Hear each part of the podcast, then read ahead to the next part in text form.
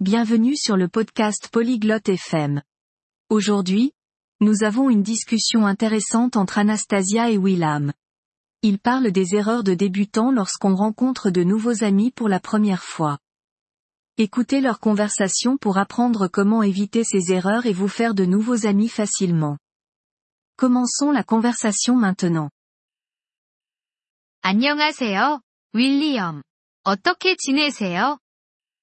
Bonjour, Willam. Comment ça va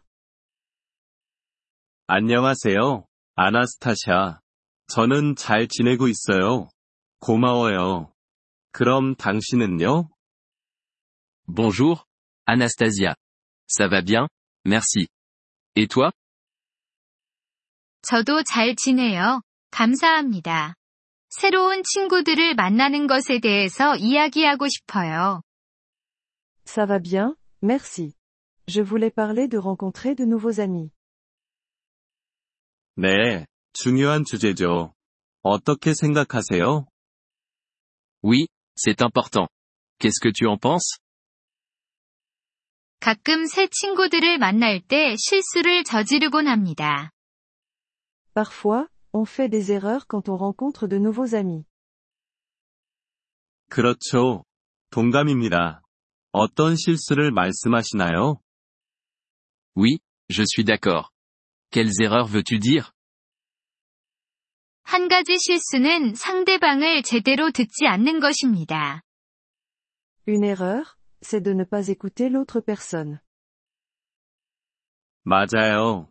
더 잘 들어야겠죠. C'est vrai. On devrait écouter davantage. 또 다른 실수는 자기소개를 너무 많이 하는 것입니다.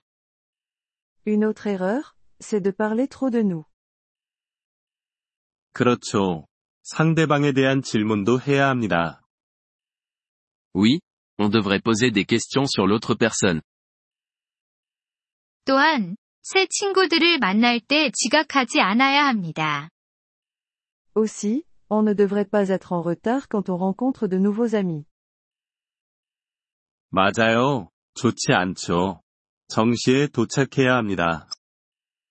Oui, ce n'est pas bien. On devrait être à l'heure. 또 다른 실수는 이름을 기억하지 못하는 것입니다. Une autre erreur, c'est de ne pas se souvenir de leur nom. 그렇죠. 상대방의 이름을 기억해야 합니다. C'est vrai. On devrait se souvenir de leur nom. 핸드폰을 너무 많이 볼 경우에도 실수입니다.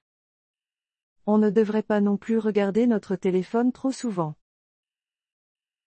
그렇죠. 예의가 아닙니다. 집중해야 합니다. Oui, ce n'est pas poli. On devrait être attentif. 또한 만날 때 미소를 짓지 않는 것도 실수입니다. Une autre erreur, c'est de ne pas sourire lorsqu'on se rencontre. 맞아요. 미소가 중요하죠. C'est vrai. Un sourire est important. 장난에도 조심해야 합니다. On devrait aussi faire attention avec les blagues. 그렇죠. 장난 중에는 웃기지 않거나 불쾌한 것들이 있을 수 있습니다. Oui, certaines blagues peuvent ne pas être drôles ou offensantes. 또 다른 실수는 감사를 표현하지 않는 것입니다. Une autre erreur, c'est de ne pas dire merci. 그렇죠. 누군가 도와줄 때 감사하다고 말해야 합니다. Oui, on devrait dire merci quand quelqu'un nous aide. 민감한 주제에 대해서는 이야기하지 않아야 합니다. On ne devrait pas non plus parler de sujets sensibles. 그렇죠.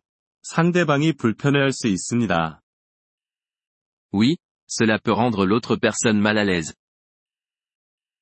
마지막으로 상대방의 관심사에 대해 열린 마음을 가져야 합니다. Enfin, on devrait être ouvert à leur centre d'intérêt. 그렇죠. 상대방의 취미에 대해서도 배워야 합니다. C'est vrai. On devrait s'informer sur leur passe-temps. 이 팁들이 새 친구들을 사귈 때 도움이 될 것 같아요. Je pense que ces conseils peuvent nous aider à nous faire de nouveaux amis. 그렇죠. 동감입니다. 친절하고 상냥해야 합니다. Oui, je suis d'accord. On devrait être gentil et amical. 이야기해줘서 고마워요, 윌리엄. Merci pour cette discussion, Willem. 천만에요. 아나스타샤. 좋은 하루 되세요. De rien, Anastasia. Passe une bonne journée. 이번 폴리글롯 FM 팟캐스트 에피소드를 들어주셔서 감사합니다. 진심으로 여러분의 지지에 감사드립니다. 대본이나 문법 설명을 받고 싶다면 웹사이트 폴리글롯 FM을 방문해주세요. 앞으로의 에피소드에서도 계속 만나 뵙길 기대합니다. 그때까지 즐거운 언어 학습 되세요.